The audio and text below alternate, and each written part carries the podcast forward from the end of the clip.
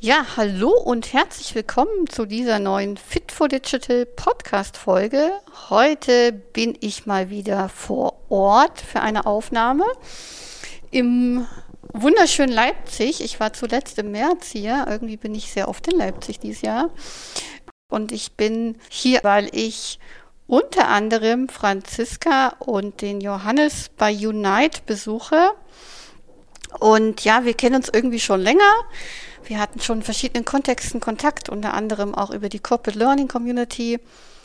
Und ich bin schon so lange dahinter, mit diesen beiden Menschen ein Interview zu machen. Und heute ist es soweit. Und ich freue mich einfach total, dass es geklappt hat, dass ich gleichzeitig auch noch hier bin, die neuen Räume von United Leipzig anschauen darf. Und freue mich ja sehr, dass ich einfach hier sein kann. Danke. Herzlich willkommen in Leipzig.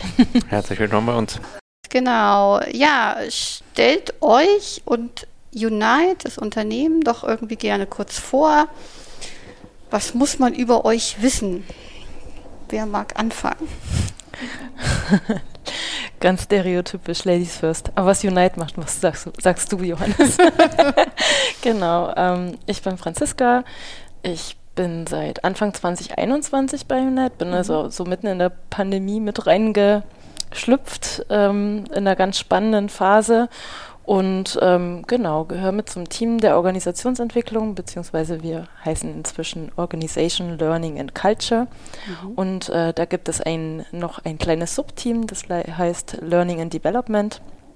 Und ähm, wir machen ganz viel Trainings ähm, zur integralen Landkarte und ähm, gewaltfreier Kommunikation. So, das sind die Basics bei uns. Mhm. Und äh, ja, dann gibt es noch so ab und zu Teamentwicklung, Teambuildings, die ich mit begleite und ja, so kleine andere Nebenprojekte, die so unter dem Titel Kultur und wie können wir es bei Unite gestalten, mhm. quasi mit mitgestalte oder mitwirke. Mhm. Danke. Genau, ich bin Johannes. Ich bin seit fünf Jahren, sechs Jahren, glaube ich, hier. Mhm. Ähm, und als ich kam, da hat das ganze Thema Organisationsentwicklung, Personalentwicklung als, ja, als Team äh, gerade angefangen gehabt. Ne? Das ist irgendwie so ein, bei uns so ein, wie so ein U-Boot gewesen, das kam halt rein und wurde dann irgendwann als, okay, wenn wir die Qualitäten hier schon haben, dann brauchen wir die doch eigentlich fürs ganze Unternehmen, ja, und dann sollten wir die irgendwie in ein Team gießen und sichtbar machen, damit auch andere darauf zugreifen können. Genau, und das hat sich jetzt die letzten fünf, sechs Jahre ziemlich weiterentwickelt. Von irgendwie am Anfang drei sind wir jetzt 16 Personen ah, okay. mittlerweile, die für Organisations- und Personalentwicklung ähm, dann hier am Start sind, neben der HR-Abteilung, die wir auch noch haben, die aber mehr, letztlich da sind wir mal anscheinend ein bisschen ungewöhnlich, kriegen wir immer mit, so wenn wir mit Leuten von außen reden. Wir haben zwar einen gemeinsamen Vorstand, aber dann sind wir einfach Schwesternabteilung und unsere Herrabteilung kümmert sich mehr um all das, was stetige Prozesse braucht. Also von der Einstellung ähm, wieder bis, bis zum Verabschieden und all das, was dazwischen passieren muss und auch in einer hohen Qualität passieren muss, was eine Stetigkeit braucht, das ist eher das, äh, wo sie eine große Kompetenz haben und einbringen und wir ergänzen es um all die Themen, wo es mehr um Entwicklung geht und es mhm. muss irgendwie halt zusammenpassen, so, ne, was wir tun. Genau mein. Operative, strategische Personalentwicklung, kann man das so sagen? Oder macht ihr auch bei operative Sachen und die anderen strategisch? Wir machen auch operative Sachen, aber im Rahmen von Personalentwicklung mehr so, was gibt es an zentralen Angeboten, mhm. wie halt zum Beispiel Trainings, von denen Franzi gerade gesprochen ja. hat, oder ähm, Sprachkurse und so. Das sind die ja. Dinge, wo wir mal auch so ein stetiges operatives Angebot haben. Für den Rest sind wir eher die, die, sagen wir mal, auch viel äh, projektartig arbeiten an der Stelle, wo einfach Themen jetzt akut sind und das Unternehmen braucht die irgendwie von uns. Ähm, oder was ich, wenn wir ähm, Coachings, Teambuildings ja. und so weiter, die sind ja, das bieten wir zwar immer an, aber es ist halt nicht jeder macht das alle drei Monate, mhm. sondern das ploppt ja. hier und da und dort mal ein Bedarf auf und ja. wir sind da, um mhm. dem dann zu begegnen. Genau, und mein Job hat sich geändert in den paar Jahren. Ich habe, mein Hintergrund ist eher so aus der ganzen agilen äh, Blase komme ich, glaube ich, seit 2007 habe ich irgendwelche Teams als Scrum Master und so weiter betreut in verschiedenen Kontexten und dann mich hier dann irgendwo auf das Thema Organisationsentwicklung Change mal jenseits von IT und jenseits davon, dass unbedingt agil davor stehen muss, mhm. ähm, konzentriert und darf jetzt seit letztem Jahr doch seit Ende letzten Jahres dann jetzt hier die Abteilung dazu leiten. Mhm. Genau. Habe ich nochmal ein bisschen die Stühle vertauscht. ja, das ähm, klingt schon mal ganz spannend. Also man kann euch so im Bereich HR, Learning und Development, Organisationsentwicklung und Kulturentwicklung, sage ich es jetzt mal auch, oder Verstetigung vielleicht verorten. Und ähm, bevor wir noch mal da reinkommen, was ihr genau tut und wie ihr es tut, möchte ich natürlich noch wissen, was Unite eigentlich macht. Genau, Johannes, magst du das mal erzählen? Genau, Unite gibt seit Anfang 2000, mhm. ziemlich genau, und ähm, ist damals gestartet, mehr so, also schon mit einem klaren Firmenkunden-Fokus ähm, als, als Player für indirekte Beschaffung. Also Beschaffung all das, was Firmen brauchen, was aber nicht im Kern ihrer Tätigkeit ist. Ne? Für mich ist das immer dieses das Stahlwerk, das braucht natürlich irgendwo Eisen und Strom und was auch immer, um irgendwie ihr Produkt herzustellen, aber die haben auch nebenbei dann noch Dinge wie Coolies und Toilettenpapier und äh, Flipchartpapier und also auch neben Bürosachen alles mögliche, Arbeitsschutzkleidung und so, alles Dinge, die Unternehmen brauchen, die aber nicht so sind, dass du selbst jetzt immer individuelle Kontrakte verhandelst, ja. weil das dein Kernrohstoff ist, ne? Ja. dass du für deine Produktion, wenn du produzierst oder ähnliches halt benötigst. Und, und da sind wir gestartet, das hat sich hat sich unsere Rolle ein bisschen gewandelt über die Jahre, dass wir letztlich das als, als Plattform verstanden haben ähm, und über die letzten paar Jahre auch noch weiter eben der ganze Punkt, dass das eine ist, dass du einen, einen Spotmarkt hast. Das ist genau dieses Spotmarkt ist letztlich wie an der Börse. Irgendwie, ich sage heute, ich möchte was und dann treffe ich auf ein Ad-Hoc-Angebot und das kaufe ich an dem Tag zu dem Preis mhm. und das ist mir eigentlich auch gar nicht weiter wichtig, weil ich möchte das jetzt heute einmal haben. Ich weiß nicht, wann ich das jemals wieder brauche hin aber auch zu denen, die ich regelmäßiger brauche, wo ich dann schon meinen 1 zu 1 verhandelten Preis am besten haben möchte mhm. und wo ich den Lieferanten, wo mir der überhaupt irgendwie das wichtig ist zu wissen, was ist das für ein Lieferant, ist er zuverlässig und so weiter und so fort.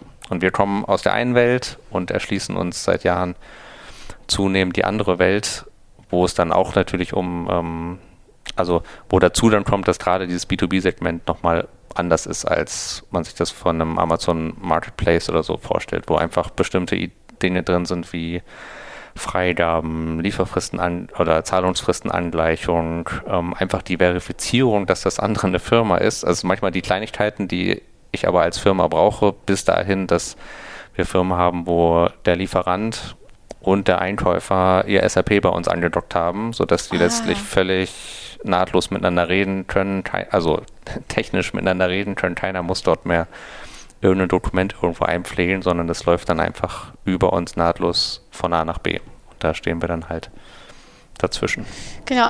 Macht ihr da, also einerseits seid ihr vielleicht so eine Art Brücken, Brücke oder Verhand, Verhandler, du kannst gerne das nochmal mhm. ergänzen, aber ihr habt auch eine Software, die dann quasi das bereitstellt, oder? Diese, diese Suche nach dem passenden Lieferanten oder die, wo der Lieferant sich irgendwie andockt und der Suchende oder wie kann man sich das vorstellen? Genau, also klar, Kern von unserem Produkt ist, ist eine Software, ist einfach mhm. eine digitale Plattform. Mhm. Das heißt, man kann die Geschichte ja mal von mehreren Seiten erzählen. Ne? Klar ist ein großer Teil unserer Geschichte, könnte man auch einfach sagen, dass wir halt Beschaffung digitalisieren. Mhm. So. ähm, nur, dass der der Kern dessen, was wir da tun, den verstehen wir halt schon, dass wir sagen, wir sind die Plattform. Wir sind jetzt gar nicht der Verkäufer ähm, und wir leben auch nicht als Händler zwingend davon, sondern unser Punkt ist eher, wir machen, dass Einkäufer und, äh, und, und Verkäufer sich finden, dass die hier nahtlos mit all den Features, die sie brauchen, ihre ihr Geschäft einfach abwickeln können und dass wir eher der neutrale Schiedsrichter in der Mitte sind, der die Regeln festlegt und guckt, dass ah, das für okay. beide Seiten mhm. funktioniert. Und, und ja, Software ist ein integraler Teil davon, mhm. ähm, aber genauso sind was genau genommen sind auch die Leute, die mithelfen, dass all das abgewickelt wird, mhm. Teil des Produkts, was wir anbieten. Mhm. Oder sagen, da ist es ein Service für, ja. für beide Seiten. Okay, also so eine Kombi ne, von Software, Service, alles drumherum im Prinzip, oder? Ja. Kann man so verstehen. Okay, jetzt habe ich das auch ein bisschen besser durchschaut. Ja, die Zwischenüberschrift ist so Procurement as a Service oder das wird es mehr werden. Ah, okay. Genau, weil im Endeffekt ist es natürlich dieses, okay, was, worin besteht der Service, ne? Was, was haben die Leute von dem, was wir machen? Da haben wir diverse Dinge aufgebaut und sind ja auch irgendwie in dem Ganzen, wie die Welt sich weiterentwickelt, herausgefordert, das zu schärfen. Ich meine, das, was wir für uns jetzt über die letzten Jahre mehr geschärft haben, ist, und das hast du vielleicht gesehen, unten schon am Eingang, ne, steht irgendwie unser, unser Vision Statement, wo wir gesagt haben, ähm, Connect the Economy for Sustainable Business. Wo wir gesagt haben, es ist, es geht genau um dieses, wir müssen die irgendwie zusammenbringen. Und das war uns schon lange wichtig, dieses, dass wir sagen, das, was durch Digitalisierung auch passiert und was uns wichtig ist, ist aus so einer europäischen Tradition heraus zu sagen, es geht halt nicht darum, nutzt Digitalisierung, damit der eine große Monopolist dann alle anderen überflüssig macht, sondern eigentlich sorgt Digitalisierung auch für eine, für eine Gleichberechtigung. Ah, okay. dass der, der kleine Hersteller auf einmal, weil wir ja alle Hürden genommen haben Mhm. und er bei uns einmal da ist, auch von dem großen RWE-Konzern oder wem auch immer auf einmal überhaupt als möglicher Lieferant in Erscheinung tritt. Da haben wir mehrere Stories gesammelt, auch im Laufe der Jahre, wo, wo genau das passiert, dass wir sagen, okay, dann ist wir durch Digitalisierung bekomme ich einen Zugang, wo ich sonst nie durchs Werkstor gekommen wäre, geschweige denn bei dem Ja. Einkäufer an den Tisch.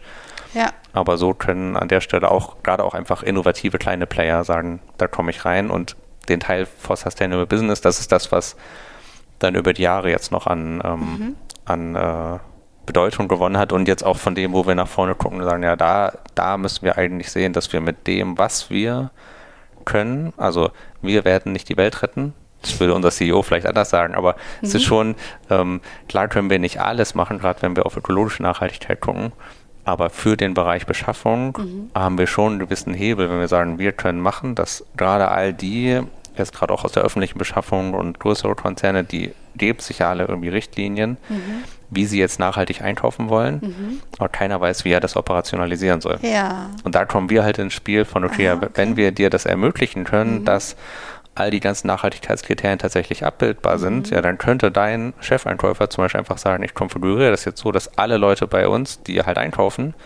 automatisch bloß noch einkaufen können bei, Ja. bei Lieferanten, die bestimmte Kriterien erfüllen, Ja. nur noch Produkte, Produkte einkaufen und dann haben wir schon halt für Sustainable Business oder Sustainable Procurement einen ziemlichen Hebel, weil Mhm. Ja. wir machen können, dass dann letztlich das Ja. Geld, irgendwo wird es immer ausgegeben, aber dahin gelenkt wird, Mhm. wo wir sagen, ja, dann, dann, weil dann kommt auch ein Pull bei, ähm, bei Verkäufern. So, ne? Der Verkäufer dreht, dreht sich in der Regel immer dahin, wo das Geld herkommt. Ja, Und wenn du machen kannst, dass die Geldströme dahin kommen, wo es, Mhm. äh, wo irgendwie nachhaltig produziert wird, nachhaltig angeboten, beliefert Mhm. wird und so weiter, dann kriegt das mit zunehmendem Wachstum schon einen ziemlichen Impact. ja. Zu sagen, dann müssen die Verkäufer sich anfangen zu drehen, weil ansonsten sind sie raus aus dem Business. So.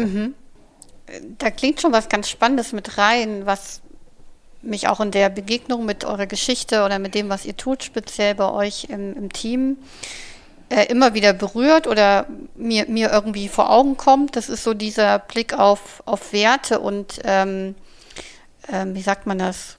Ja, wertegetriebenes Business, sage ich im Prinzip mal. Und ähm, das klingt für mich tatsächlich jetzt gerade auch in dem Gespräch mit dir so, dass es tatsächlich ein integraler Bestandteil von eurer Unternehmensphilosophie ist, einfach dort irgendwie immer wieder hinzuschauen und nicht nur eine, eine Software zu entwickeln, sage ich mal, sondern einen, Impact damit irgendwie zu erzeugen. Und ähm, ich würde gern jetzt noch mal so ein bisschen da hineinleuchten, wie sich das entwickelt hat. Also ähm, du bist wahrscheinlich auch nicht seit 2000 dabei, Johannes, oder Franziska auch nicht, ähm, aber länger genau als Franziska in dem Fall. Und vielleicht kannst du mir so ein bisschen einen Einblick geben, was sich jetzt so im Laufe der Zeit, wo du bei Unite bist, für dich so sichtbar irgendwie verändert hat. Gibt es da so Dinge, wo du das gemerkt hast, was sie, wie ihr vielleicht noch wertefokussierter geworden seid oder wie sich Dinge gewandelt haben? Also die, genau, also verschiedene Sachen fallen mir dazu ein.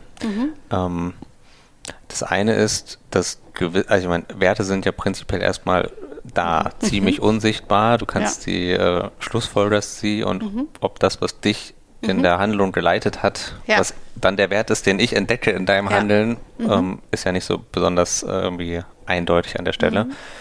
Und für mich jetzt in den letzten Jahren, was sich natürlich verändert hat, ist, dass wir, keine Ahnung, jetzt wahrscheinlich äh, 40 Prozent mehr Menschen sind, mhm. ähm, einfach im Unternehmen, okay. als, als ich kam. Und das war, aber auch da schon war die, die Idee, auch warum es dieses Team braucht, war dieses Jahr, wir werden größer werden. Okay. Und wie können wir denn machen, dass, wenn wir größer werden, dass wir nicht alles, was uns wichtig ist, über Bord werfen ja. und komplett andere sind. So, ne? Das heißt, da war, war dieses, ich nenne mal positiv wertkonservative im Sinne von, wir wollen Dinge bewahren, die uns wichtig sind. Ähm, das steckt ja da schon im Kern. Ja. Und da war auch schon die Idee drin, ja, wenn wir mehr und größer werden, dann werden Dinge natürlich anders werden. Und umso bedeutsamer ist es zu sagen, ja, irgendwie einfach, ich sag mal, auch einfach ganz viel drauf zu schauen, wie wir Dinge machen. Und das erleben wir viel, auch gerade wenn zum Beispiel Führungskräfte neu kommen ins Unternehmen und aus irgendeinem Konzern kommen, dann kommen die natürlich und sagen als erstes, ja, das machen wir jetzt so, weil das macht man ja so. und dann merken sie schon immer bei uns ein, ja, ist ja schön, dass man das so macht, aber können wir mal drüber reden, ja. worum es dabei geht mhm. und damit den Möglichkeitenraum möglichst noch irgendwie zumindest erstmal weiten, ja. zu sagen, geht das auch anders, um dasselbe ja. Ziel zu erreichen und wie passt das äh, in die Kultur, die wir haben, weil mhm. die ist uns schon wichtig. Ja. Die, natürlich wird die sich weiterentwickeln, das kann niemand von uns verhindern und das macht auch überhaupt keinen Sinn. Aber eine gewisse Kohärenz zu bewahren und auch, auch eine Beständigkeit, die bleibt dann wichtig, einfach weil wir wissen, gerade von, von vielen Mitarbeitenden, die einfach sagen, ja, der Hauptgrund, warum ich hier, es gibt immer zwei.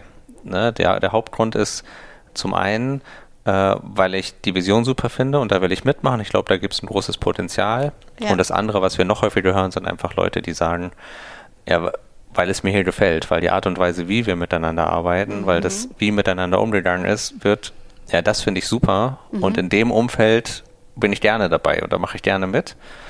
Und damit ist es irgendwie als Erbe auch eine gewisse Verpflichtung, mhm. so, obwohl wir jetzt ja nie wie bei, was ich, Bosch, ja. irgendwie ein jahrhundertealtes Erbe bewahren müssen. Mhm. Aber es schon dieses Jahr da ist, was im Kern, was viele Leute hergeführt hat mhm. oder hier gehalten hat oder beides. Und das jetzt einfach für, das macht man aber so, über Bord zu werfen, das geht nicht. So. Mhm. Und. Ja. Äh, das klingt für mich so ein bisschen so, wie wenn ich ein Startup bin und dann wachse ich und dann gehen oft diese, diese Vision, diese Werte verloren, ne? Oder das, wofür man eigentlich mal angetreten ist wofür man eigentlich mal sich gegründet hat, weil mit dem Wachstum irgendwie die, der, die Überschaubarkeit geringer ist, ne? Und dann viele, viele Menschen mitmischen und dann geht oft so diese, diese ursprüngliche Kern verloren. Und für mich hört sich das so an, als ob ihr das immer, immer im Fokus hattet und deswegen auch bei euch speziell im Bereich HR viel Zeit und Ressourcen da reinsteckt, dass das immer wieder im Blick bleibt und auch diese wir können gleich nochmal über die, die Eckpfeiler vielleicht eurer Unternehmenskultur sprechen, weil jetzt wir gerade viel drumherum reden. Ähm, damit bewahrt bleibt und sich vielleicht einfach auch weiterentwickelt noch ne? und, und ausbaut sozusagen. Genau, und ich meine, für mich ist es, also es sind so zwei Dinge. Das eine ist im Kern schon, der Kern muss bleiben und wie der aussieht, wird sich verändern. Mhm. So, das ist uns irgendwie klar, auch wenn wir natürlich merken, dass wenn sich Dinge verändern, die ich für das Außen halte und andere für den Kern, dann tut es mhm. dem einen mehr weh und er sagt, ja. jetzt verraten wir gerade unsere Kultur und ich würde mhm. sagen, nein, wir entwickeln die gerade weiter und, mhm. und der Kern ist noch gleich. Mhm. Ähm, das andere, und das steckt auch noch für mich in deiner Frage drin, was hat sich denn in den letzten fünf Jahren, was habe ich an mhm. Veränderungen erlebt, ist dieses, also äh, unser Personalvorstand, der hat das in seiner Metapher immer als äh, von der Groß, äh, vom Dorf zur Großstadt werden. So, ne? Man sagt, da ah, ist halt ja. am Anfang waren das halt wenige und du gehst anders miteinander um. Vieles ist eh klar. Ja. Und jetzt wirst du auf einmal Großstadt oder Stadt mhm. und dann Großstadt und auf einmal brauchst du, äh, was ich, Ampeln und Fußgängerstreifen ja. auf den Straßen, wo du vorher einfach irgendwie über die Straße gegangen bist, genau. weil jetzt ist halt mehr Verkehr. Ja. Trotzdem bleibt eine Haltungsfrage ja. von, sind wir dann jetzt Großstadt, wie Großstädte das halt machen oder wie viel von dem brauchen wir notwendigerweise? Wie viele Regelsysteme? Wie viele Regeln brauchen wir? Mhm. Ähm, wie viele Strukturen und wie rigide sind die eigentlich? Mhm. Ähm, das sind alles dann Fragen, die sich halt im, im Wachstum dann stellen mhm. und wo immer wieder die Frage ist von, wenigstens mal von, können wir das bewusst machen? ähm, damit es eben nicht dieses, wir machen das, weil man das so macht. Mhm. So, oder wie man das halt so macht. Wie alle anders machen, so machen wir es auch. Das ist manchmal nebenbei bemerkt auch wie ein naja, ein Fluch ist zu hart, aber es ist schon auch ist manchmal dieses, ja, manchmal würde man sich auch wünschen, wir können es einfach irgendwie einfach mal das Framework X nehmen und, Ja. und machen das dann einfach so. Das ist dann ein bisschen, wenn man sehr lange in dem ist, wir gucken uns das genau an, dann kannst du auch nicht einfach Ja. irgendwas nehmen und irgendwie machen, Ja. weil, weil diese, Ja. diese aufmerksam kritische Haltung, die, die ist dann Ja. auch Resultat. So. Ja. Genau, jetzt wollen wir die Franziska nochmal mit ins Gespräch holen. Warum bist du denn zu Unite gekommen? Das ist doch auch eine schöne Frage. Das passt vielleicht so ein bisschen hin zu dem, was Johannes erzählt hat. Was waren deine Gründe?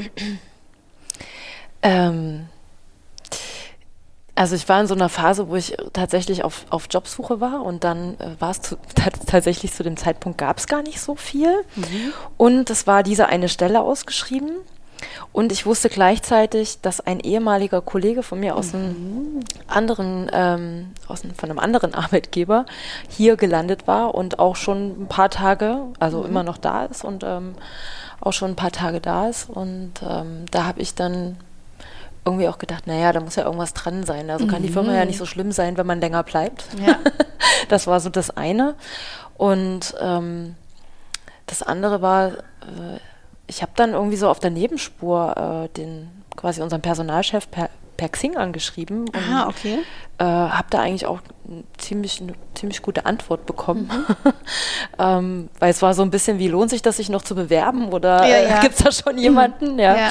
Und äh, genau, und da kam aber ein, nee, ich habe mir gerade das Profil angeschaut, bitte schicken so und Mhm. ähm, hatte dann auch relativ zügig ähm, das erste Gespräch, damals noch mit äh, Anita, Mhm. vorherigen, die vorher in der Rolle war und ähm, ja, das war gleich, das war wie so ein Kaffeekränzchen, ne? Und ich habe mich sofort wohlgefühlt und ich komme aus einem, also ich habe einen kulturell komplett anderen Hintergrund und ich wollte irgendwie auch bewusst in sowas Start-up-ähnliches rein, mit wo irgendwie New Work auch gelebt wird.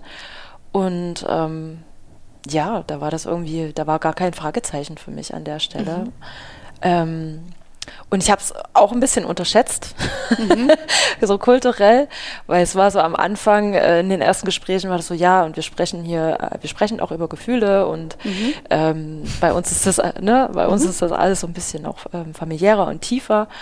Und da habe ich gesagt, ja, ja, das kriege ich hin. ja, Ja. und dann hatten wir so unsere ersten Check-ins und äh, ich kannte das vorher gar nicht so, dass man irgendwie Ja. so miteinander eincheckt und Ja. mal so sagt, wie es einem geht und so. Und dann kam da wirklich zum Teil, boah, ja, ich habe heute Nacht nicht gut geschlafen, weil mein Kind und keine Mhm. Ahnung, also da kam halt wirklich so aus dem Privaten was reingeschwappt, was ich vorher aus dem alten Kontext Mhm. Ja. Mhm. nicht kannte. Und dann war ich so ein bisschen auch geschockt, wo ich gedacht habe, so krass, die machen das ja wirklich. Mhm. Ja, und da war ich am Anfang noch so ein bisschen eher in so einer Haltung von, ich lasse mal noch meine Fassade oben und die ist aber inzwischen äh, ganz schön eingerissen. und äh, ich habe letztens mal so spaßeshalber gesagt, ich glaube, es ist das erste Unternehmen, wo ich so viel auch mich als, ich sag mal, auch private Person mit den Sachen, die Ja. mich bewegen, auch hier im Arbeitskontext einbringe und das auch sagen kann. Und ich finde, das ist irgendwo auch ein Stück weit super entlastend. Mhm. Ja, weil wenn du das irgendwie immer alles draußen halten musst, und so nach dem Motto, leg deinen ganzen Kram, der dich irgendwie beschäftigt, draußen vor der Tür ab, Ja. komm hier rein und funktioniere, ähm, dann bindet es ja wahnsinnig viel Energie so, um Ja. das irgendwie draußen zu halten. Und ich finde das irgendwie schön. Also das, ent, das entlastet ja auch. Ja. Was ja nicht heißt, dass man hier auftaucht und den ganzen Tag rumjammert, weil Ja. jetzt gerade irgendwo ein Drama ist. Aber es ist irgendwie schön zu wissen, dass Ja. das, ähm, dass man wirklich als ganzer Mensch Genau. herkommen kann. So, ne? Und das, ähm, ja, gefällt mir nach wie vor. Deswegen bist du hier. Deswegen bin ich hier. Und deswegen sind auch viele, viele auch schon sehr, sehr lange dabei. Ich hatte gerade echt den Gedanken, das müssten wir mal forschen, wer schon so richtig, wie viele, wie viel Prozent schon so richtig So lange, richtig zehn Jahre plus da sind oder Ja. so. Ja. Ähm, lass uns noch mal reinleuchten in die Unternehmenskultur bei euch. Also kannst du es formulieren? Was, was, was sind das so für Dinge, die neben den Formaten, die ihr entwickelt habt, die irgendwie ermöglichen, eben man selbst zu sein, ne, Dinge zu teilen, äh, die, die für dich so Unite ausmachen? Oder gibt es vielleicht auch, auch offiziell irgendwie Prinzipien, Werte, die euch tragen? Magst du da so ein bisschen rein, reinleuchten? Sollen wir jetzt mal die Werte runterrattern? Nein. Versuch's vielleicht zu umschreiben, wie auch immer. Ja. Hm. Also ja, also einer unserer Werte ist ja tatsächlich menschlich, Mhm. ja, und ähm, genau. Und, und das ist halt auf jeden Fall was, was, was gelebt wird und was wir ja irgendwie im täglichen Miteinander auch Mhm. immer wieder mitbekommen, wie wir insgesamt als Kolleginnen miteinander umgehen, aber auch ähm, ne, die Nähe zum Vorstand, die wir haben, also können irgendwie gefühlt mit jedem Thema zum Vorstand gehen. Und natürlich ist uns auch äh, klar, dass wir jetzt nicht wegen jedem kleinen Mist dahin gehen, also das schon irgendwie auch ähm, wohl dosiert zu machen, aber auch zu wissen, ey, wenn da was ist oder wenn mir was unter den Nägeln brennt, ich kann die ansprechen. Also die sind da Mhm. wirklich sehr nahbar. Ne? Wir sind alle per Du, ist klar, aber Mhm. alle per Du zu haben, ist jetzt auch erstmal kein Alleinstellungsmerkmal ähm, da draußen.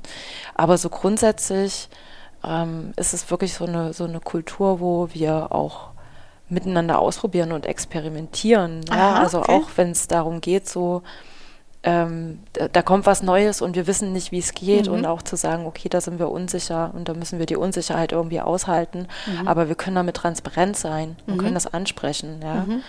Ähm, oder selbst ich, wenn ich in, ne, gerade am Anfang in meinen Trainings, ich fand es unglaublich erleichternd, auch mal sa sagen zu können, hey Leute, ich kenne das Skript noch nicht von vorne bis hinten auswendig, ich muss ab und zu mal auf den Zettel gucken. Das wäre für mich früher nie möglich gewesen. Da hätte ich, Ja. da wäre mir ein Zacken aus der Krone gebrochen, ja. Ähm, und jetzt ist es mittlerweile so selbstverständlich und ich finde das einfach, das ist, hat so super was Entlastendes und interessanterweise strahlt das ja nicht nur hier rein ins Unternehmen, sondern das nimmt man irgendwie ja auch, also zumindest ich, auch mit raus und probiere das in anderen Kontexten aus, ja. Ähm, da irgendwie auch ein bisschen durchlässiger und transparenter zu werden mit dem, was ist denn eigentlich in mir gerade da. Ähm, genau, und da fließt halt einfach Information, wo man viel, viel leichter auch, ich sag mal, auf Verständnis trifft. Ja. Willst du noch was ergänzen, Johannes? Also du musst jetzt nicht alle Werte runterbeten, aber äh, ja, stell dir vor, ich bin so jemand, der hat noch nie von Unite gehört und ähm, äh, neben dem, was ihr an Produkt habt oder entwickelt und Services, ähm, wie würdest du das beschreiben, wie die Kultur bei euch ist, was so das Besondere ist? Ich vermute, ist auch wieder der Punkt, ne? du würdest es anders beschreiben, wenn du Mhm. mit fünf Leuten geredet hast, würden dir wahrscheinlich andere Sachen wichtiger sein als mir. Ähm, ich meine, ich mag, nehmen wir mal so rum, ne? das, wo ich eine Resonanz habe, da wo ich sage, hey, das mag ich. Es gibt das eine ist tatsächlich in diese Werte eingeflossen, weil die haben wir ja auch, also Wert, das muss man kurzer Exkurs, ist dieses, ist genau dieses vom Dorf zur Großstadt oder auf dem Weg dahin gewesen von, nein, wir wollen die niemals aufschreiben zu, doch, wir müssen die irgendwie jetzt Ja. expliziter machen Ja, nicht um sie an die Wände zu hängen, sondern Ja. damit wir mit Leuten, die neu dazukommen, auch anfangen können, in den Dialog zu gehen, weil darüber kann es überhaupt geschehen, dass die sich zwar weiterentwickeln, aber dass die sichtbar werden, bewahrt werden, dass die vermittelbar sind. So, ne? Und ohne dass das dann Trainings sind, in denen du die Werte auswendig lernst. Ähm, und das haben wir halt dann partizipativ gemacht, einfach mit, äh, mit vielen Leuten da geguckt, hey, was ist es denn, was euch so wichtig ist an dem hier? Warum seid ihr denn gerne hier? Und wie kriegen wir das so ein bisschen kondensiert? Und da sind halt so ein paar, die mir irgendwie wichtig sind, ist zum Beispiel, äh, mach doch trau dich. Ist einfach ein Ah, Spruch, der lange, ja. lange geprägt wurde. Das kommt ein bisschen mit dem zusammen, was du gerade gesagt hast, Franzi.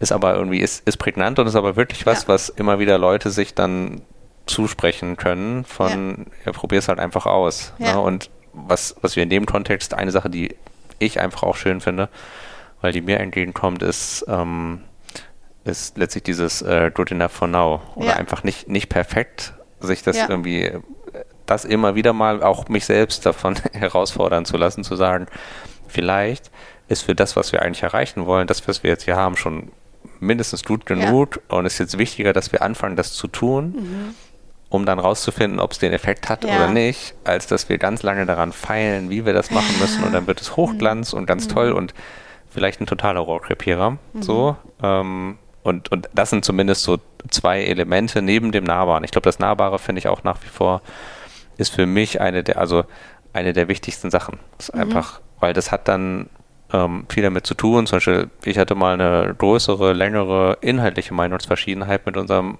CEO. Und, ähm, und, und warum ich trotzdem noch hier bin, weil das ist natürlich der Punkt, ein Tau ziehen gegen den Chef, das ist, ist einfach schwierig. So. Und natürlich hat er eine klare Idee und guckt, muss die Vogelperspektive bewahren und so. Ähm, aber er hat gesagt, okay, ich setze mich mit dir hin, wir nehmen noch jemand dazu und, und wir haben dann zwei, drei Stunden Mediation äh, da gemacht, einfach um uns anzunähern. Und er war bereit, sich anzuhören, was das, die Art und Weise, wie wir den Diskurs geführt haben, was da für mich irgendwie mitschwank, so, und da konnte ich als Mensch auftauchen. Mhm. Und er hat sich aber auch als Mensch gezeigt. Ja. Und das war dann was von, ja, okay, wir können inhaltlich streiten, mhm. aber das können wir auch hart machen, aber aber als Mensch ist mir trotzdem wichtig, dass es dir dabei noch gut geht. Ja, so genau. und, und, und, und das kommt ja manchmal nicht sofort raus, aber ja. Diese Art von, von Nahbarkeit zu sagen, okay, das ist dir nicht egal, wir sind nicht nur ähm, jetzt mal Richtung CEO auf der einen Seite, ne, wir sind nicht mhm. nur Maschinen, Ressourcen oder irgendwas, aber auch generell im, im Umgang miteinander gibt es ja immer also einfach alleine durch die verschiedenen Professionen ja. gibt es ja immer Meinungsverschiedenheiten ja die auch nicht immer sich mit einem Konsens lösen lassen. Mhm. Ähm, aber dann macht das Miteinander für mich einen Riesenunterschied. Dieses ja. und, und, ist uns auch, ich meine, man kann das auch umdrehen, ne? wenn ich dann aus Unternehmenssicht schaue, ja. ähm, was irgendwie in dem Job dann so drin ist, hat es auch einen großen Wert, weil das ist dann dieses, ja, wir werden mit ähm, nur Wettbewerb werden wir die Probleme auf der Welt nicht lösen. Weder intern ja. noch extern. Es braucht mehr Kollaboration, es braucht mehr, mehr Kooperation. Mhm.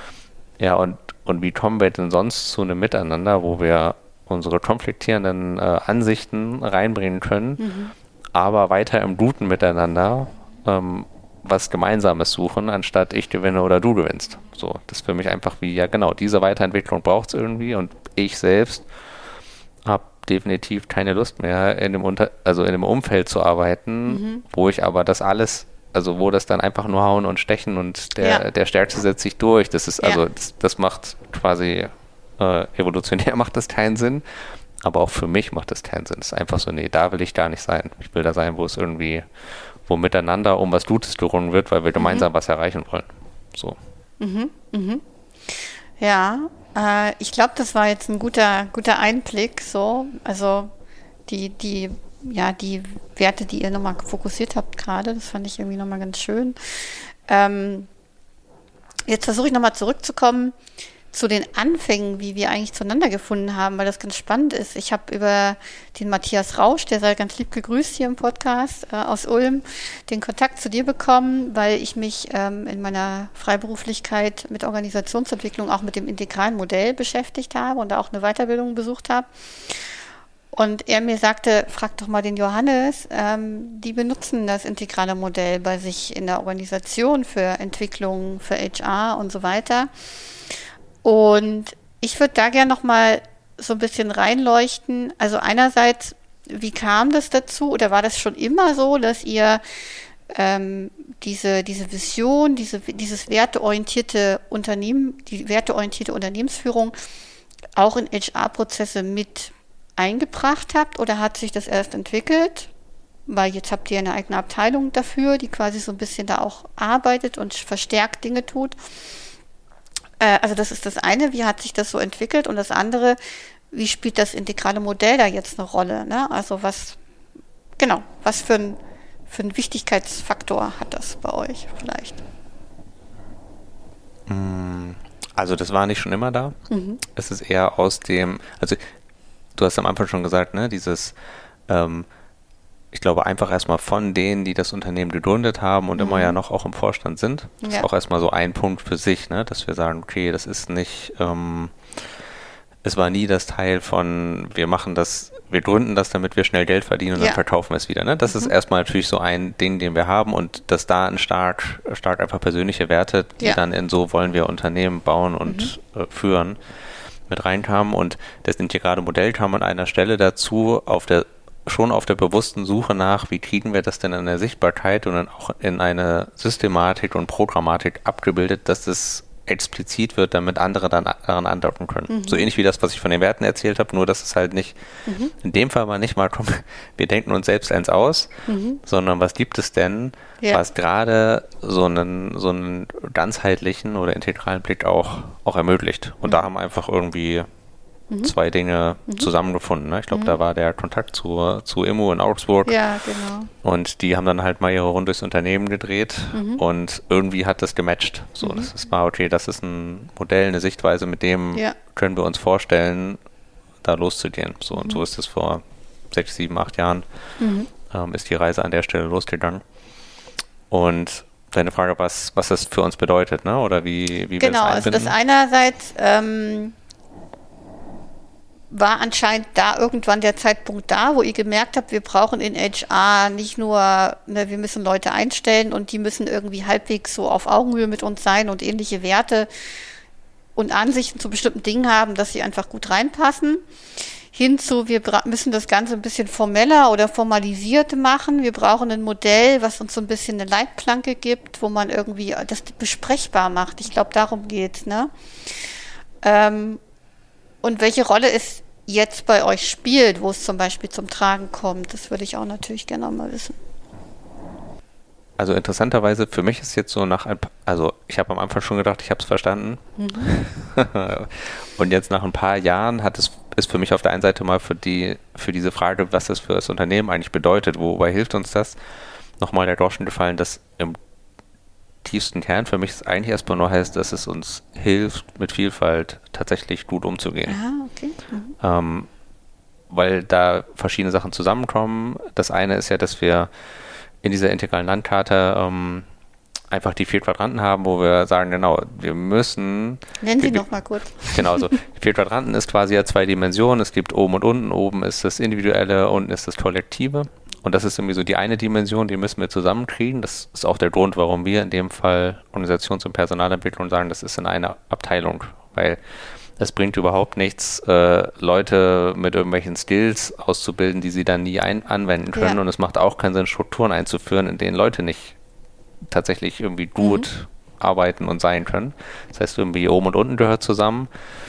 Und links und rechts ist vielleicht sogar fast noch bedeutsamer, weil, weil das linke ist das das Unsichtbare, das, was ich nur mittelbar ableiten kann. Das heißt, ähm, und, und das rechts ist dann das Außen, das, was ich sehen kann. Und wenn ich die vier zusammennehme, dann komme ich halt dazu, dass ich zum Beispiel oben gedacht halt, rechts oben habe ich irgendwie Skills und beobachtbares Verhalten, mhm. ne? wie Leute sich in Konflikten verhalten oder ja. ihr Führungsverhalten, so die Dinge, die kann ich beobachten, da, mhm. die kann ich auch lernen, so mhm. wie das geht. Und ich habe aber auch einen unsichtbaren Teil, wo es um meine Gedanken, Gefühle, meine Haltung geht, ja. die sehr stark sich immer auf die Art und Weise, wie ich Dinge tue, ja. auswirken wird. Mhm. So, die kann ich nicht einfach lernen, mhm. aber die sind da und die beeinflussen, wie mhm. ich mich verhalte. Um, ähm, und im Außen ist es genauso. Das heißt, wir haben irgendwie Prozesse, wir haben Strukturen, die sind irgendwie wichtig und wir haben auf der anderen Seite aber auch Werte, wir haben eine Kultur, wir haben ein Miteinander, was von Dingen geprägt ist, die wir nicht einfach ja. beschreiben können und dann sind die so. Ja. Und es wird immer eine wechselseitige Wirkung haben. Wenn ich eine mhm. bestimmte Kultur will, dann muss ich immer mal auch hingucken auf die Strukturen, die ich habe mhm. und was für ein Verhalten die eigentlich begünstigen.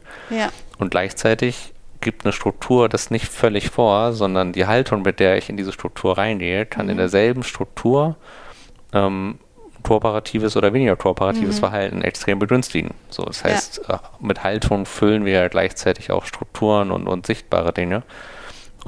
Gerade dieses Innen und Außen ist irgendwie eine Sache, die uns da ähm, wichtig ist, äh, einfach weil das ähm, letztlich das Modell gibt eine Erlaubnis, so mhm. würde ich es mal nennen. Es gibt einfach eine Erlaubnis für ähm, hier sind die inneren Dinge auch wichtig mhm. und damit ja. darf ich hier auch auftauchen. Ich mhm. mal, okay. ich hatte mal ein schönes Beispiel vor etlichen Jahren.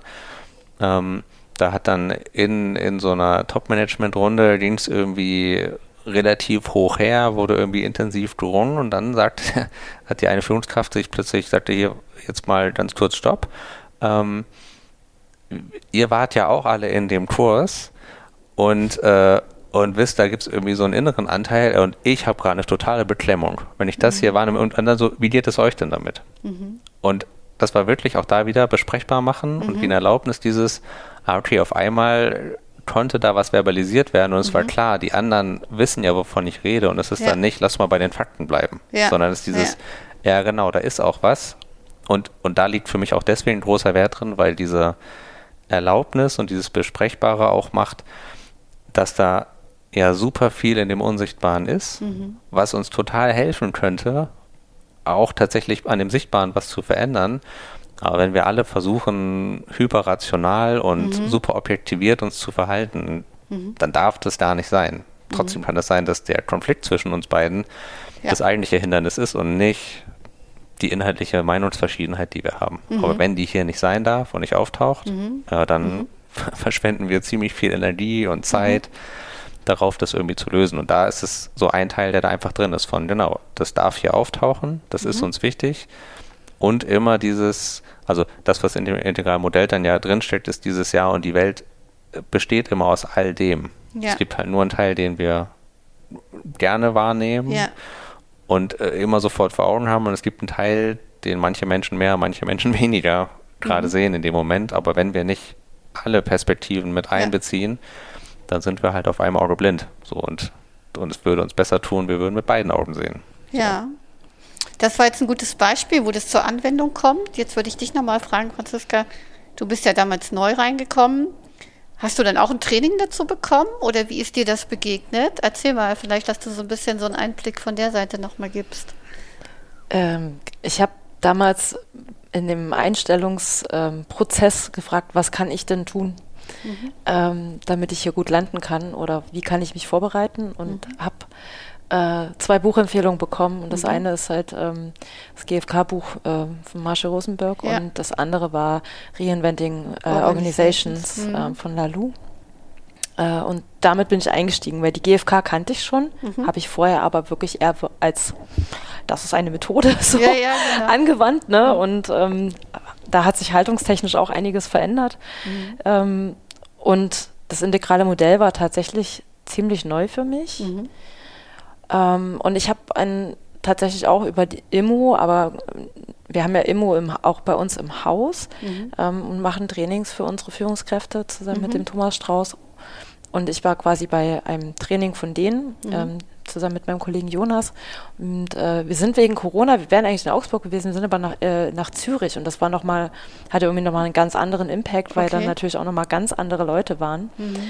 Ähm, und genau, und da haben wir im Grunde genommen, ich glaube, dreimal dreimal zwei oder drei Tage gehabt, mhm. um da wirklich tief einzutauchen in diese einzelnen Bestandteile. Also das, was mhm. Johannes mhm. gerade beschrieben hat, mhm. die vier Quadranten sind ja quasi ein Teil und da gibt es mhm. ja noch so viel mehr und das ganze Modell zusammen ist wahnsinnig mhm. komplex. Ähm, und wir haben dort im Grunde genommen einerseits das Modell gelernt, mhm.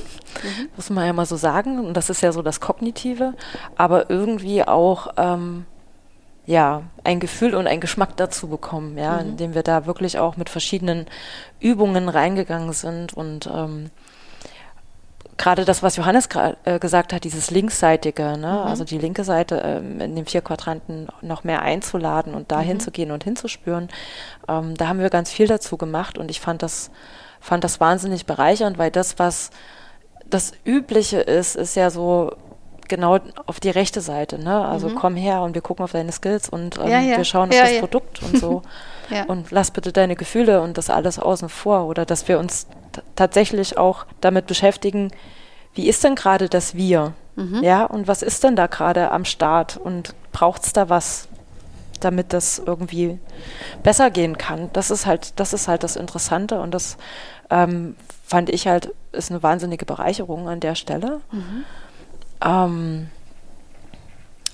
und ja, also dieses besprechbar machen ist so, ist so eins und das finde ich halt auch so, ähm, so spannend daran, dass es irgendwie, auch wenn man, wenn man dann in die Entwicklungsebenen reingeht, also in diese Farben, ähm, dass es, wenn man da wohlwollend auch drauf schaut, dass irgendwie jede Entwicklungsebene hat ja irgendwie so einen ganz wichtigen Kern mit ganz mhm. speziellen Qua Qualitäten, ja, ja. Qualitäten, ja. Und dass wir gar nicht darüber sprechen, was ist, äh, was ist denn gut und was ist schlecht, sondern mhm. es ist eher so ein, wir schauen da drauf mit, wo ist es zu viel und wo braucht es vielleicht davon ein bisschen mehr. mehr. Mhm.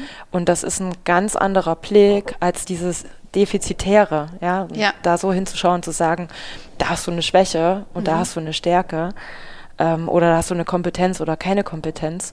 Und ähm, das, das gefällt mir mit dem Blick auf Menschen und mhm. der Haltung irgendwie viel, viel besser. Mhm. Ja, weil wir, ich würde jetzt mal sagen, gesamtgesellschaftlich ja auch so groß werden, dass wir genau eher sagen, das ist gut und das ist schlecht, so dieses Dualistische. Mhm. Und da irgendwie so ein bisschen was Empathischeres auch reinzubringen, mhm. ähm, da finde ich, äh, hilft das auch. Mhm. Ja. Also das bedeutet, was ich da raushöre, dass es euch in der Personalentwicklung quasi leitet, als, als Instrument für Perspektive auf Menschen, auf Entwicklung von Menschen sozusagen. Kannst du gerne noch gleich nochmal ausführlich erklären? Was ich mich frage, ist auch, du machst ja auch Trainings und Workshops, Teamentwicklung. In, vielleicht hast du da auch ein Beispiel, wie es da zum Beispiel zum Tragen kommt in so einem Teamworkshop oder so. Das fände ich auch nochmal spannend. Mhm. Also ich würde jetzt mal nicht, nicht unbedingt, ich habe jetzt gerade was anderes im Kopf, mhm. weil wir es jetzt vor, vor, vor kurzem aufgesetzt haben. Wir sind gerade dabei, ein Moderationsmodul nochmal durchzuführen mhm. ähm, für all diejenigen, die quasi so in so eine Rolle mhm. Kommen oder schon in so einer Rolle sind. Und wir haben uns da ganz am Anfang auch hingesetzt und gesagt, komm, lass uns, lass uns mal das Thema Moderation vier quadrantisch beleuchten Aha, und gucken, okay. was braucht es denn in diesen einzelnen Quadranten. Und ja, auch das, was Johannes schon gesagt hat, weißt du, wenn du in einen Quadranten schon, ich sag mal, entwicklungstechnisch wahnsinnig weit vorn bist, mhm. dann kann das mitunter ja nicht landen, weil in den anderen Quadranten noch was fehlt. Mhm. Und was man ja ganz häufig macht, ist, dass man dann aber trotzdem in dem Quadranten bleibt und sucht und guckt, wo ist denn da der, wo ist denn da der Hebel oder der Fehler? Mhm. Und der ist da aber nicht zu finden. Und wenn man das aber weiß, dass, es, ne, dass man da vielleicht mal an einer anderen Stelle noch gucken mhm. muss, beziehungsweise mal die anderen Quadranten abklopfen mhm. darf, ähm, dann, dann gibt es da wie nochmal, dann, dann, dann öffnen sich so Handlungsoptionen. Mhm, ja? Und mhm. das ist ja ganz häufig so, wenn es vielleicht irgendwo mal ein bisschen hackt oder klemmt, dann wird man ja auch vom Blick her tendenziell eng. Mhm. So, und dann hilft das Modell irgendwie ja auch zu sagen, mhm. ah, okay, jetzt bin ich ganz eng, ach, vielleicht gucken wir nochmal hier oder gucken wir nochmal mhm. da. Und dann kann man mhm. das so, so reinbringen. Und der Klassiker, ähm, wir nutzen es zum Beispiel auch für Feedbackgespräche. Mhm. Also es sind ja noch Entwicklungslinien sind ja auch noch drin, die sich anhand der ja. einzelnen äh, Werteebenen orientieren. Und ähm, einfach da mal zu sagen, okay, wie sieht denn das aus? Also wie ist denn meine, ich sag mal, das beste Beispiel, was wir mal nehmen, ist so Konfliktfähigkeit mhm. oder Umgang mit Konflikten. Wie bin ich denn da auf einem roten Level? Also bin ich denn wirklich ähm, so stark und mutig, dass ich einen Konflikt auch ansprechen kann und da reingehen kann? Oder ducke ich mich weg? Bin ich da scheu? Und sich da mal auf, auf den verschiedenen Werteebenen selber einzuschätzen. Mhm.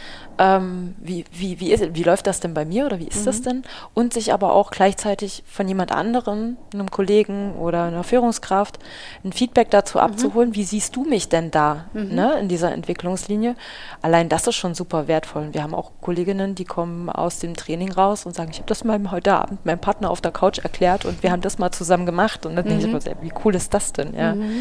Genau, und das ist so eine Möglichkeit. Ja. Mhm. Oder dass wir dann tatsächlich ab und zu auch mal die Farben nutzen, um bestimmte Zustände mhm. erstmal in den Raum zu geben. Ja, also wir haben jetzt gerade so äh, das Thema von, wir bra brauchen ein bisschen auch eine Performance-Orientierung, müssen ein bisschen orangener werden.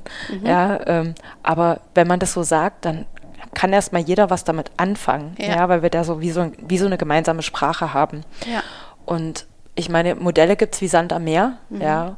Und sich als Unternehmen quasi mal auf eins oder ich sag mal eine Auswahl zu committen und zu sagen, okay, das ist das, was wir hier nutzen, um miteinander ins Gespräch zu kommen, ähm, das ist ja super, weil sonst mhm. geht die Abteilung los und die einen sagen, ja, wir machen das mit dem Eisbergmodell und ja, die ja. nächsten machen das damit und so weiter. Mhm. Und dann macht irgendwie jeder irgendwas und man kann aber irgendwie nicht so richtig miteinander andocken. Und mhm. dass man halt quasi irgendwann mal vor meiner Zeit entschieden hat, wir nehmen das, finde find ich super, weil das sehr umfassend ist. Äh, man kann da viel reinnehmen ähm, ja, macht's halt, macht halt genau das. Ne? Es macht Vielfalt einfach besprechbar. Mhm.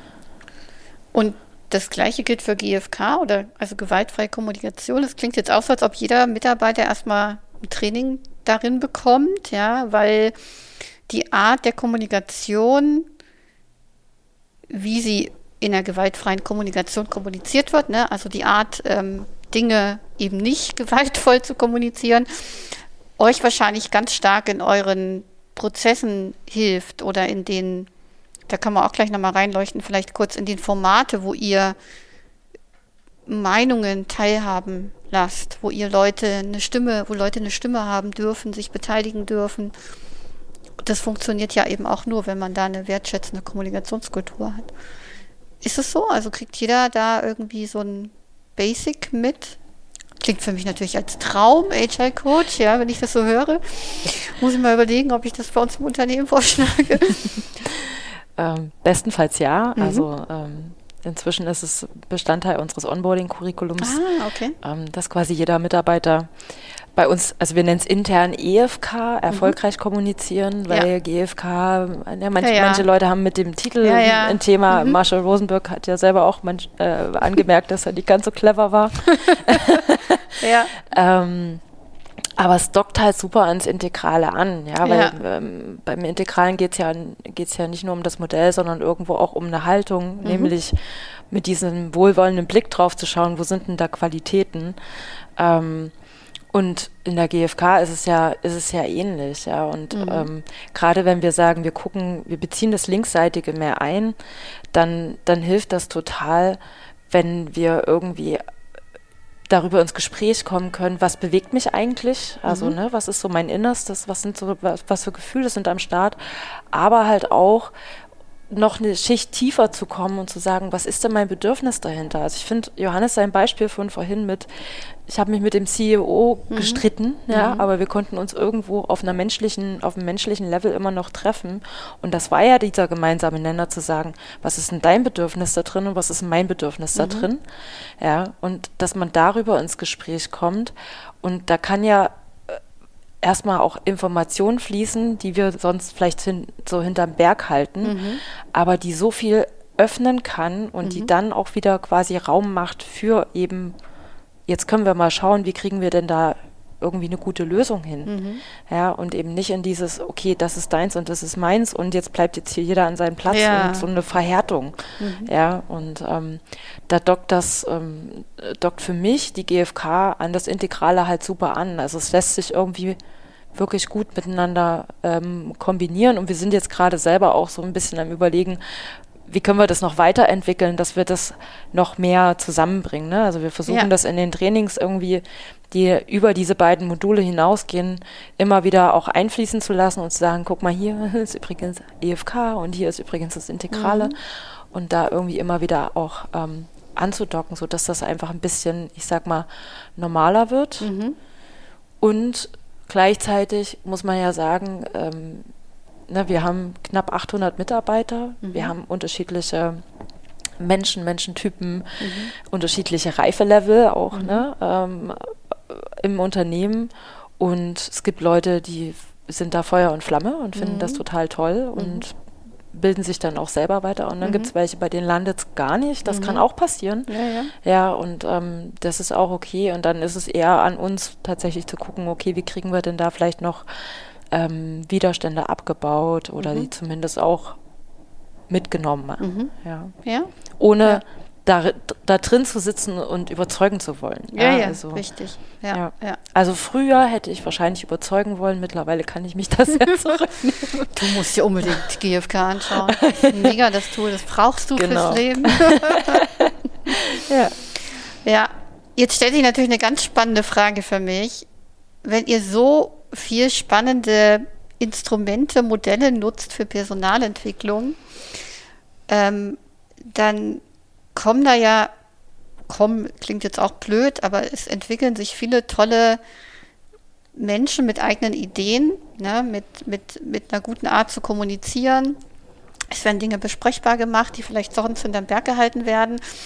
Und ich selbst tue viele solcher Dinge in der Ausbildung, was dazu führt, dass wir eben Azubis haben, die sich manchmal Dinge trauen zu sagen, wo ich immer so denke, mein Gott, ey, mit 18 never.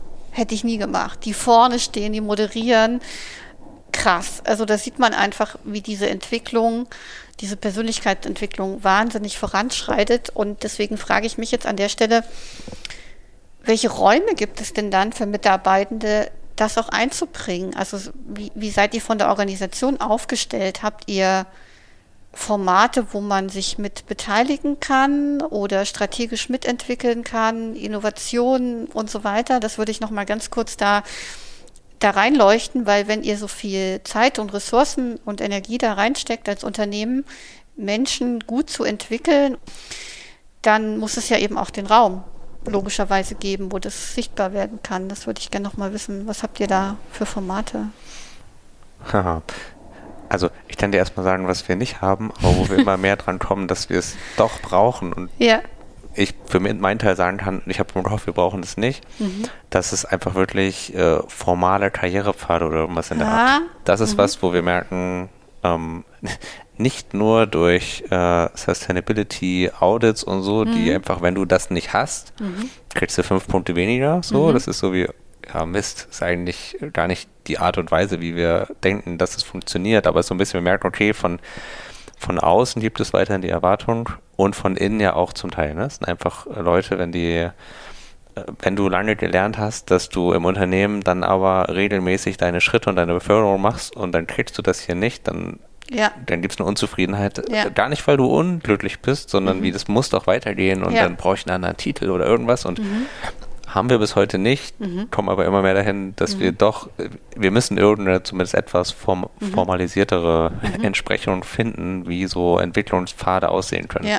Es muss ja nicht unbedingt die Linienkarriere sein. Und ich meine, all die Dinge von Fachkarrieren und so weiter kennen wir seit 20 Jahren. Trotzdem ist die spannende Frage, auch weil wir ja keinen irgendwie 20.000 Mann mhm. oder Frau oder Personenkonzern sind, mhm. ähm, wie viel geht denn hier realistisch ja. davon? Und wie viel davon ist auch einfach eine überholte Vorstellung davon, wie, wie Leben funktioniert und auch wie das Arbeitsleben funktioniert. Ja. Ähm, zu deiner Frage nach Räumen, ich glaube, auch da sind wir nicht besonders formell aufgestellt, wobei es, es kommt auf den Bereich an. Ne? Das heißt, wir haben Bereiche, wie zum Beispiel Operations ist bei uns ein relativ großer Bereich, die die ganze mhm. Abwicklung machen ja. von all dem, was wir als Produkt anbieten, ähm, die schon diverse Rollen ja nicht extra deswegen geschaffen haben, aber es ist klar, mir es gibt Rollen jenseits von Führungsrollen und Projektrollen, wo ich einfach mal reingehen kann, mhm. ähm, wo ich auf einmal über meinen Job und vielleicht auch ja. über mein Team mhm. hinaus Verantwortung übernehme und mhm. äh, als Prozessexperte, als mhm. User, als irgendwas ähm, auf einmal schon in eine laterale Führungsrolle gehe, wo ich die Dinge dann ausprobieren kann. Mhm. Ähm, auf der anderen Seite gibt es immer wieder, ähm, aber das ist halt temporär dann ähm, Communities, die sich bilden zu Veränderungen, die wir haben und ähnlichem, wo es dann die Frage ist ja genau, wie bilden, wie binden wir denn die Leute ein, wie können mhm. die denn gehört werden? Mhm. Ähm, wie kann es denn aber auch konkret werden? Das heißt, da gibt es immer wieder Möglichkeiten zu sagen, die größtenteils die meisten einfach auf, auf Freiwilligkeit. Sondern es ist einfach dieses, ah, okay. wer hat denn Interesse zu der Sache irgendwie mitzuwirken, dass das ah, okay. in deinem Bereich landet mhm. und dass aber die Stimmen aus deinem Bereich auch gehört mhm. werden. Und da sind es halt Communities, die sich für eine gewisse Zeit mhm. lang bilden. Da gucken wir gerade immer mehr. Es scheint gerade, also das hat auch vielen Wellen. Es, es nimmt gerade mal wieder zu, dass es mehr Themen gibt, wo mhm. sich regelrecht aufdrängt zu sagen, ja, dafür wäre es eigentlich gut, weil das ist ein Thema, das hat jetzt gerade eine Relevanz und das braucht ja. irgendwie eine breitere Beteiligung. Aber in in die formalen Strukturen, die wir haben, brauchen wir das nicht mhm. zu gießen. Mhm. Das sind dann ja. die Leute, die sind mit all dem zu ja. und, und es ist für mich auch mal ein Geben und Nehmen. Es ist ja. sowohl nicht alles auf äh, Führungskräfte oder was auch immer zu beschränken, weil die dann ja irgendwann auch überlastet sind mit all den vielen Anforderungen, die da sind und gleichzeitig zu wissen, es gibt auch genug Leute, die wollen dahin auch gar nicht. Die wollen schon mal mitwirken, die haben Lust über einen mhm. Tellerrand hinaus und über einen Abteilungsteamrand hinaus mitzuwirken vielleicht auch gar nicht erstmal für immer, ja. sondern einfach ja. erstmal nur damit reingehen. Ja. Und ich glaube, das andere, und das kann ich aber nur bedingt einschätzen, wie es ist, ist schon, dass ähm, wir auch kulturell dann schon dieses, äh, ja, sag halt mal, was du willst. Und dann gibt es halt schon viele Leute, die einfach sagen, hey, wäre das nicht eine gute Idee? Mhm. Und das hat natürlich immer jetzt, also ganz alt, altmodisch, äh, deutsch wäre das ja das betriebliche Vorschlagswesen. Ähm, hat jetzt keinen besonders guten Ruf, ja, ist Ideen, auch meistens Ideenbriefkasten so ein, Ja, genau, so, ist auch so ein Ding von, dann sagen alle was und dann passiert nichts. Mhm. Ähm, deswegen haben wir das auch nicht formal, aber schon viele Leute, die mit Ideen gekommen sind und aus denen heraus hat sich dann was entwickelt. So und gleichzeitig ist es was, nicht alle Ideen kannst du, nicht allen Ideen kannst du entsprechen. Es ist wirklich mehr, äh, wo sind die Leute, die die von sich aus sagen, ich will da aber noch mehr, ich will darüber hinausdenken und wo ist das denn? Ich meine, Mhm. das andere, aber da sind wir jetzt gerade, versuchen wir gerade nochmal einen neuen Schwung reinzubringen und auch eine, eine andere Professionalität ist. Ich, ich mag ja aus, ich glaube aus, aus dem Kanban, aus der Kanban-Welt kenne ich das, Mhm. dieses äh, Leadership on all levels. Und die einfach sagen, ja, eigentlich brauchst du, also führen ist überall. Ne? Also Ja. ich muss mich führen. Ja. Ähm, und Führung ist genauso ein Moderator oder eine Moderatorin übernimmt Führung Mhm. in dem Meeting genau für das, was sie da tut. Ähm, und manchmal ist Führung sehr institutionalisiert, manchmal so gar nicht, manchmal ist sie temporär, manchmal dauerhaft, manchmal Mhm. fachlich, manchmal disziplinarisch. Ähm, aber an der Stelle breiter zu denken und Ja. auch zu sagen, genau, und wenn wir jetzt von, äh, von Führungsentwicklung reden, ja genau, dann sind das eigentlich nicht die 100 Führungskräfte, oder ich weiß nicht, wie viele haben, ne? aber so, wir sagen ja, natürlich ist bei dem besonders wichtig, weil deren Job, wenn er die meiste Zeit daraus besteht, mit Menschen gut in Interaktion Ja. zu sein, dann ist natürlich richtig wichtig, dass die das auch gut können. So, das Ja. ist was, was du lernen kannst und, und wir wollen dir auch helfen, dass du das besser kannst, weil das hat einen irrsinnigen Hebel, wenn das dir gelingt. Aber es betrifft ja auch all euch anderen, die in euren Rollen genauso in Führung geht. Und wenn ihr das alle machen würdet, also das ist für mich auch so eine tiefe Überzeugung, dann würde die Welt richtig, richtig noch viel äh, bunter und heller aussehen, Ja. weil immer da, wo Leute wirklich Verantwortung übernehmen Ja. und für irgendwas brennen und losgehen, ja, da bewegt sich viel mehr als das, was man formal regeln, organisieren, strukturieren, absichern, vereinbaren kann. So, ne? Da, da kommt nochmal richtig viel Kreativität rein auf allen Ebenen, so inhaltlich, auf der Prozessebene und so. Und, und, und das ist das, wo wir wissen, ja, okay, wenn wir den Schatz irgendwie auch nur anteilig heben können, dann hat sich das gelohnt. So, ne? Dann, dann, weil dann, dann kriegt das irgendwie eine, eine positive Eigendynamik. Sowohl von hier ist ein Platz, wo ich was von mir einbringen kann und Ja. wo ich wachsen kann und deswegen bin ich gerne hier, aber auch von dem, was wir irgendwie produktseitig letztlich oder in dem, wo, wo wir ja irgendwie, also nicht nur unser Geld verdienen, aber auch, Ja. ne, irgendwie leben wir ja auch davon, bieten was an, das muss für Kunden irgendwie funktionieren und so. Mhm. Ähm, da schließt sich für mich einfach der Kreis. Ne? Da, Ja. da ist auch wieder, ne, integral gedacht, da ist oben und unten, kann ich dann nicht trennen voneinander. Ja. Ähm, Also ich fasse mal zusammen, das heißt das unternehmerische Denken, was ihr natürlich fördert auch durch eure verschiedenen Formate, wie Leute entwickelt werden, zu kommunizieren, zu denken, hat überall so ein bisschen Platz. Ne? Also es kann eingebracht werden in verschiedenen Bereichen, aber ihr habt dafür keinen speziellen Innovation Club oder sowas, sondern es kommt einfach so zum Tragen, dass man einfach offen darüber redet und Ideen teilt und ja, strategisch dann auch mit, also mit mitbaut oder, oder ist das noch eher so von einem Grüppchen getrieben bei euch? Das würde mich so ein bisschen.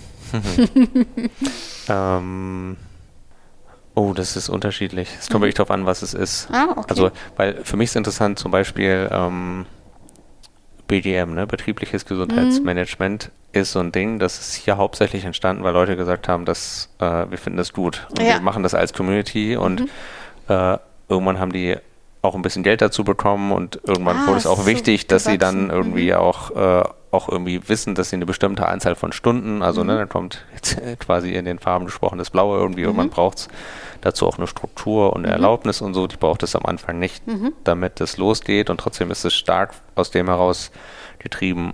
Und so gibt es ja irgendwie aber auch ganz andere Themenfelder, wo Leute plötzlich Ah, okay. anfangen und losgehen und sagen, nee, das, das Okay. finde ich wichtig. Oder jetzt auch wenn wir aus unserer Rolle heraus sagen, ja, da bräuchte es was, wer will denn mitmachen, dann, dann machen wir an der Stelle ja auch einfach einen, einen Raum auf, Mhm. wo Leute sich plötzlich zeigen. Aber das hat nichts, ähm, nichts besonders Formales. Das geht auch nicht äh, fünf aus jeder Abteilung Mhm. oder irgendwie sowas, sondern es ist einfach da, wo die Leute halt kommen. Und das, das kann aber, wie gesagt, ja auf allen Ebenen passieren. Das Aber das wird dann irgendwann so bedeutsam, dass es in die Strategie mit einfließt und man dafür Geld bereitstellt Mhm. und tatsächlich irgendwie das fest als Institution verankert, BGM oder was Ja. auch immer. Ne? Also so verstehe ich das gerade, sondern ähm, ja, es ist nicht getrieben irgendwie durch eine Vision von, keine Ahnung, zwei, drei Menschen, die irgendwie sagen, das sind die Ziele fürs nächste Jahr, da gehen wir jetzt alle mit, sondern es sind viele Dinge, die sich bei euch im Kleinen entwickeln und die dann euch aber insgesamt tragen in, in Dinge, die dann noch passieren und entstehen. So verstehe ich das gerade so. ich meine, ich sehe vor allem, dass bei uns der Dialog extrem wichtig Ah, ist. ja. An, an vielen Stellen, als wir diesen Werteprozess hatten, da sind wir irgendwann gelandet bei, das war vielleicht auch übertrieben, aber wir sind irgendwann gelandet bei, eigentlich ist der eigentliche Wert nur, dass wir drüber reden. Den ganzen Rest könntest du eigentlich wieder lassen. So Spannend. schön, dass wir drüber geredet haben, Ja. weil damit äh, entwickelt sich was weiter und tradiert sich aber auch was, ohne dass wir das nicht passieren. Und gerade in, in Strategieentwicklung sehe ich gerade, dass das, was wir mehr versuchen, ist zu sagen, ja, wenn wir diese Dialoge zwischen den verschiedenen Funktionen gut hinbekommen, Ja. dann gewinnen wir richtig viel, weil, weil für mich da jetzt auch, ähm, das du gesagt, ne, wie drei entscheiden und dann wird das umgesetzt, hat ja noch nie irgendwo funktioniert.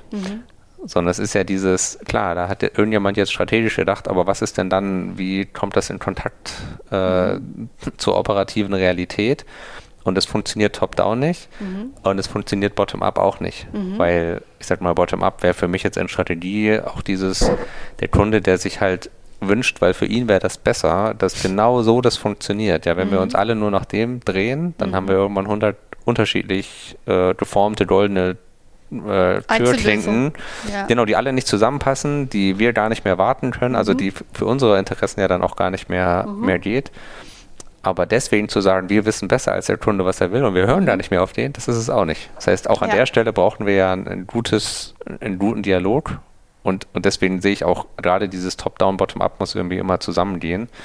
Ähm, und das kannst du auch von links nach rechts und rechts nach links. Also es ist jetzt nicht, es hat nicht nur eine vertikale Richtung, so dieses, wir brauchen diesen, diesen Dialog in dem Ring um, um gute Lösungen immer halt. Und ich meine, da kommt das ganze, das ganze Weltbild und das ganze Integrale dann wieder mit rein.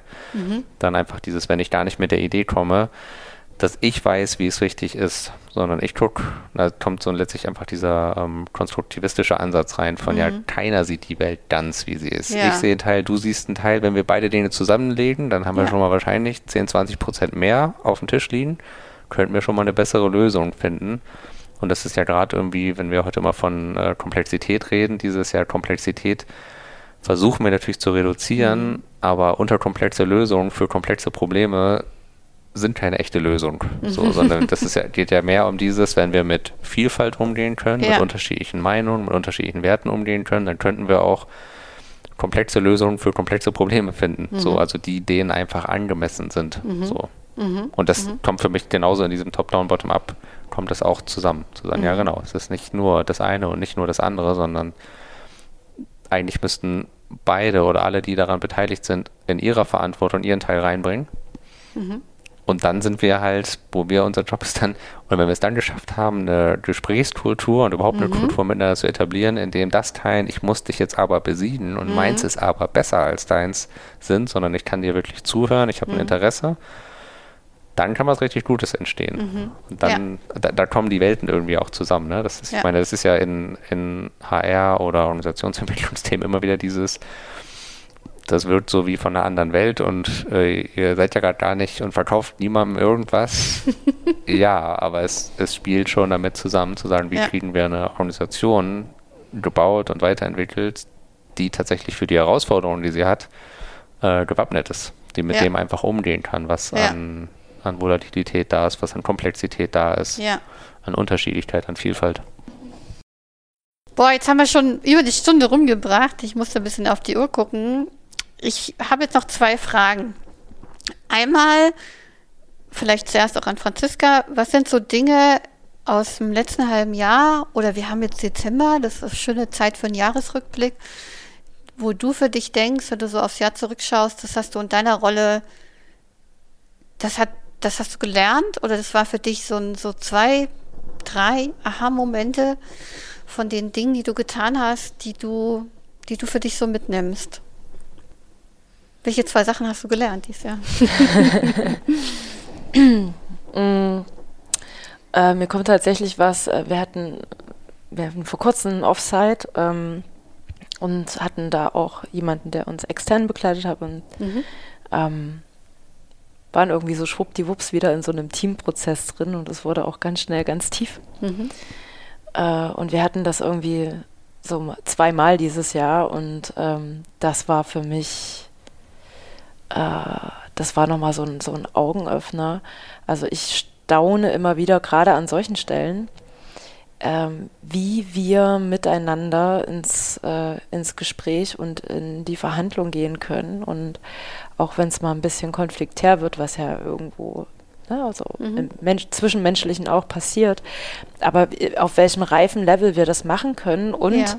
ähm, wo ich auch bei mir merke, dass ich da dass ich da wahnsinnig viel gelernt habe. Und das würde ich jetzt nicht mal auf das letzte halbe Jahr beziehen, sondern das würde ich wirklich auf die, bin jetzt knapp drei Jahre da, mhm. ähm, beziehen und ähm, wo ich manchmal auch über mich selber staune. Mhm. Mhm. Genau. Und dann gibt es noch was, ich mache noch parallel eine Weiterbildung, die zwei Jahre läuft und die irgendwie jetzt zum Abschluss gekommen ist und wo ich auch noch mal so einen ganz neuen, ganz neuen Blick mhm. irgendwie auf die Welt, auf mhm. uns ähm, als Unternehmen oder auch ähm, so als Team mhm. zwischenmenschlich bekommen habe. Und ähm, ja, das ist halt, das ist halt interessant, einfach auch unter dem Aspekt von ähm, man kann sich nicht immer freimachen, dass man irgendwie relativ schnell auch über jemand anderen urteilt. Aber äh, es gibt ja auch immer noch die Möglichkeit, da einen Schritt wieder zurückzumachen und zu sagen, mhm. hey, Moment mal. Und da gibt es ja so vieles, was ich nicht weiß. Mhm. Ne? Sind wir wieder beim Linksseitigen. Also was da irgendwo so ganz tief verborgen ist und da irgendwie auch sich wieder aufzumachen und ähm, mit, mit Menschen einfach ins Gespräch zu kommen und zu forschen was ist denn da bei dir und was ist denn bei mir und mhm. wie, wie können wir da irgendwie zusammenkommen? Mhm. Oder auch dieses zu akzeptieren, wir kommen halt nicht zusammen und das mhm. ist auch okay und das so stehen lassen zu können. Mhm. Ne? Also nicht da, um in die Überzeugung zu kommen. Mhm. Ja. Also wenn mhm. ich das mal so für dieses Jahr zusammenfasse, würde ich sagen, wäre es das. Ja, okay, danke. Johannes, was hast du? du durftest schon nachdenken. Ich durfte nachdenken, ja, ja. Ich muss jetzt aussortieren, was ich wähle. Okay. Ähm, aber für mich sind es ähm, so die zwei Sachen, die am äh, weitesten oben sind. Das eine ist ähm, zusammengefasst dieses äh, langsamer gehen, um schneller zu sein. Äh, ist so ein Ding, was, also das habe ich jetzt mehrfach erlebt und jetzt versuche ich es auch tatsächlich umzusetzen. Es hat mhm. viel einfach damit zu tun, immer wieder gibt es ja viele Anforderungen, wir bräuchten mal schnell und hier brennt und da ist mhm. dies und mhm. jenes und der Reflex zu sagen, okay, wir müssen dem jetzt allen sofort mhm. nachgehen, der ist dann da und auch bei mir selbst immer wieder eine Ungeduld, wenn wir bei Dingen irgendwie noch eine, noch eine Schleife drehen, weil es irgendwie noch nicht so ganz ist und dann kommt im Hinterkopf ja auch dieses, ist es vielleicht schon perfekt genug. Mhm. Ähm, aber der Wert, sich die Zeit zu nehmen, mhm. Dinge mal ordentlich zu durchdenken, ähm, und dann das Erleben, wenn das dann so präzise geworden ist, dass mhm. es wirklich irgendwie, dass es funktioniert, dass auch ich da irgendwie gelandet bin oder wir als Team da gelandet sind, wie viel Geschwindigkeit das auf einmal bringt. Mhm. Und auch Geschwindigkeit im Sinne von, dass tatsächlich das eine Wirkung entfaltet. Ja. Ne? Das, da habe ich wirklich gemerkt, dieses, da will ich eigentlich noch mehr hin zu sagen. Ne? Und ich, mhm. ich, glaube, der, was ist es, äh, Kahneman ist das, ne? mit seinem schnellen Denken, langsames Denken, der ist ja, ja so ähnlich unterwegs, aber für mich ist es wirklich dieses, genau, sich Zeit zu nehmen für die Langsamkeit und sich mhm. die auch einzuräumen und auch irgendwie schon drauf zu wetten und irgendwie zu wissen, ey, das wird uns hinterher total helfen. So, es wird uns helfen, mal irgendwie in die Langsamkeit investiert zu haben, weil wir sind dann gar nicht langsamer, sondern wir haben dann hinterher ja. ganz viele Schleifen, haben wir nicht drehen müssen, weil wir uns am Anfang mal Gedanken gemacht haben. Ähm, und das andere, was für mich so dieses Jahr nochmal ein Learning war, ist, ich, ich nenne es mal die, die Mächtigkeit von Struktur. Mhm. Ähm, das hat aber vor allem was damit zu tun, dass ich jetzt, wie gesagt, ja lange aus dieser agilen Blase mhm. kam, die die ist auch strukturiert, die agile ist auch, Die ist auch strukturiert, ähm, aber tatsächlich in meinem Erleben war ganz viel immer, wir brechen mit dem stark institutionalisierten, mhm. wir brechen ja. mit Autoritäten ja. und dann wird das alles ganz wunderbar selbst organisiert mhm. und das ist mhm. immer besser. Mhm. So.